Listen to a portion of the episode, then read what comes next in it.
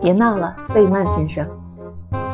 在麻省理工学院念书时，一切都惬意极了。我觉得那是个很棒的学校，因此很自然的想留在那里继续念研究所。然而，当我把这个想法告诉史莱特教授时，他说：“不，我们不会让你留在这儿。”我大叫起来：“什么？”史莱特说：“你为什么会觉得应该留在这里念研究所呢？”因为麻省理工是全美国最适合念科学的学校啊。你真的这样想？当然，这正是为什么你该去别的学校。你应该看看其他地方长什么样才对。这就是为什么我去了普林斯顿大学。千万别误会我的意思。事实上，普林斯顿是所很优雅的学府。从某个角度来说，他们很有英国的传统。我在麻省理工兄弟会的同学们却开始调侃我。等他们弄清楚来普林斯顿的是谁时，可有的瞧了。那时候他们才明白犯了多大的错误。当下我便决定，到了普大后一定要好好表现一番。父亲开车送我到普林斯顿，看着我搬进宿舍后便离开。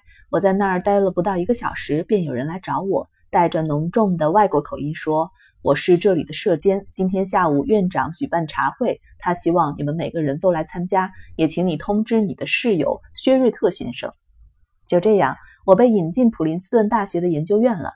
这里的特色是所有研究生都住在一起，整体说有点像牛津或剑桥的翻版。各种外国口音一应俱全。例如，舍监是法国文学的教授，宿舍下有仆人，房间很舒适。每天所有人都要穿上学生袍子，在镶满彩色玻璃的大礼堂内一起进餐。总之，我到普林斯顿的第一天下午便跑去参加院长的茶会。不过当时我连茶会是什么都没弄清楚，更不用说聚会的用意何在了。我是个社交白痴，在这类事情上毫无经验。抵达聚会地点时，埃森特院长站在大门口跟先生打招呼：“哦，你就是费曼先生了，很高兴你来普林斯顿。”那令我觉得好多了，因为他一眼就认得我，不管他是怎么把我认出来的。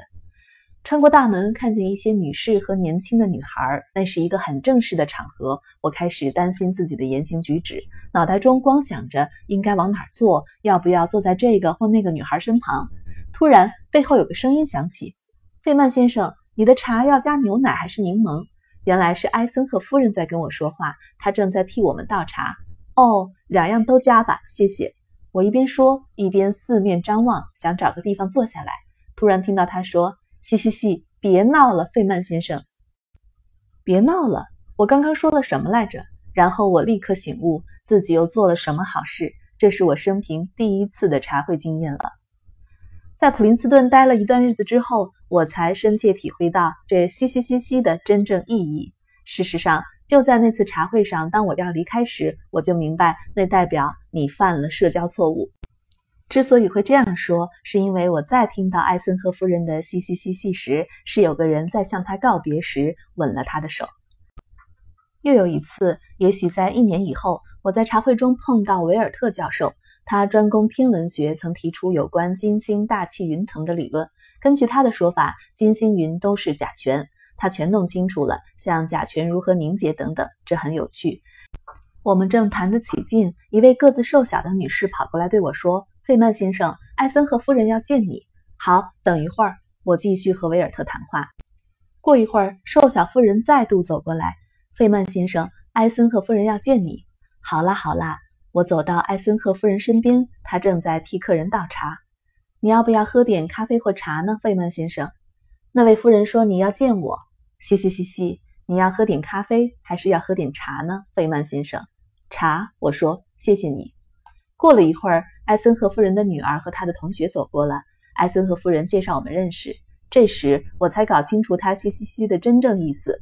艾森和夫人并不是想和我谈话，她只不过要在她女儿和朋友过来时，我刚巧站在那里喝茶，好让他们有个谈话的对象。从头到尾就是这么一回事儿。这时候我早已受到制约，每当听到嘻嘻嘻，便知进退。我不会再问什么意思嘛，嘻嘻嘻。我明白，嘻嘻嘻代表了失礼，最好赶快自我纠正。很合我的胃口。每天傍晚，我们都得穿上学生袍子进餐。头一个晚上，我真的吓坏了，因为我最讨厌形式。但过不了多久，我发觉那些长袍好处甚多。刚刚在外面打网球的小子可以赶回房间，抓起长袍往身上一罩，直奔餐厅。大家不必花时间换衣服或洗澡，因此在长袍之下光着手臂、圆领衫什么都有。而且学校还规定长袍不准洗，因此单用眼看便可以看出谁是新生，谁是二年级，谁在研究院待了三年，也可以看出谁是脏猪。学生的学袍都很新，到了第三年，它会看起来像披在肩上的硬纸，上面挂着几条破布。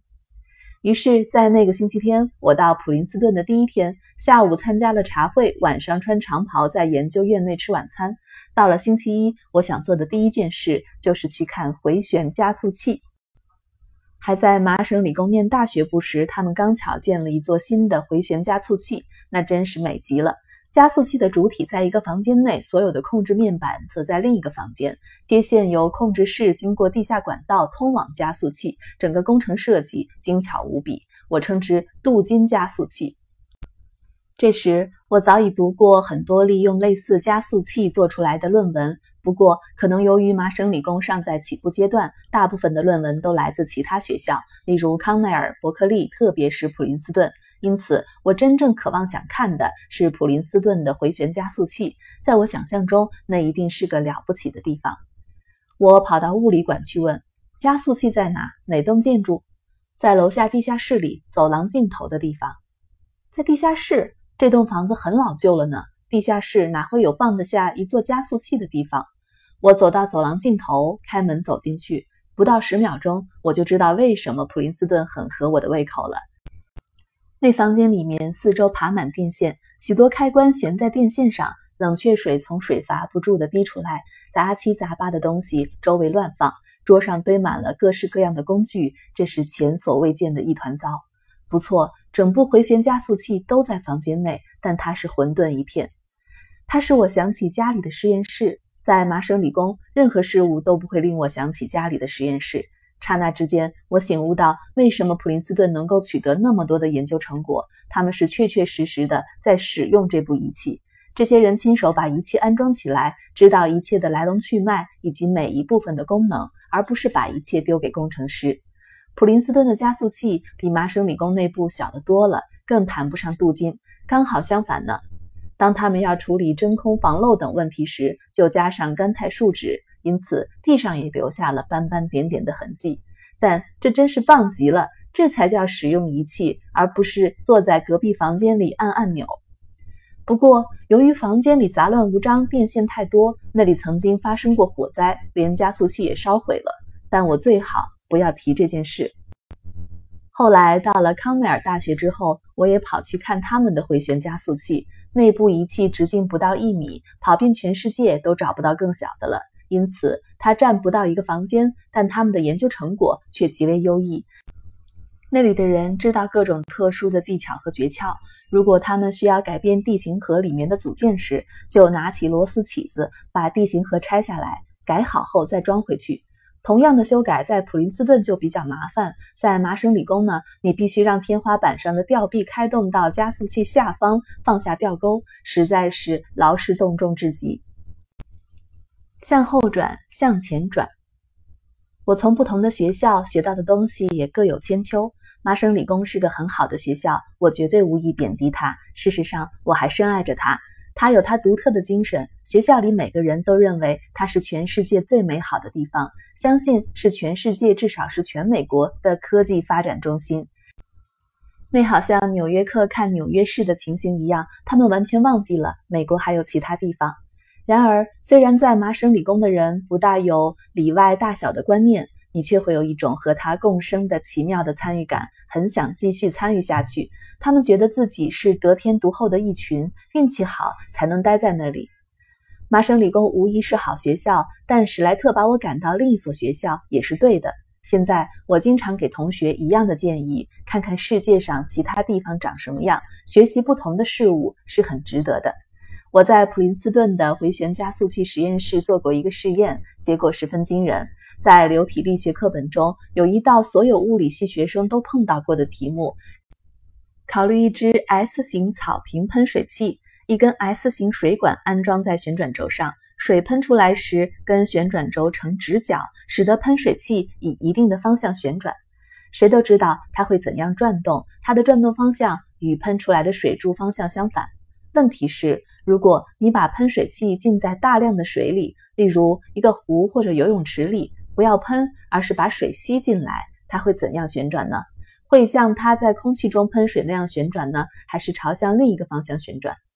猛一想，答案是很明显的。麻烦在于，某些人觉得它会这样转，另外一些人却认为它会朝反方向转，因此大家议论纷纷。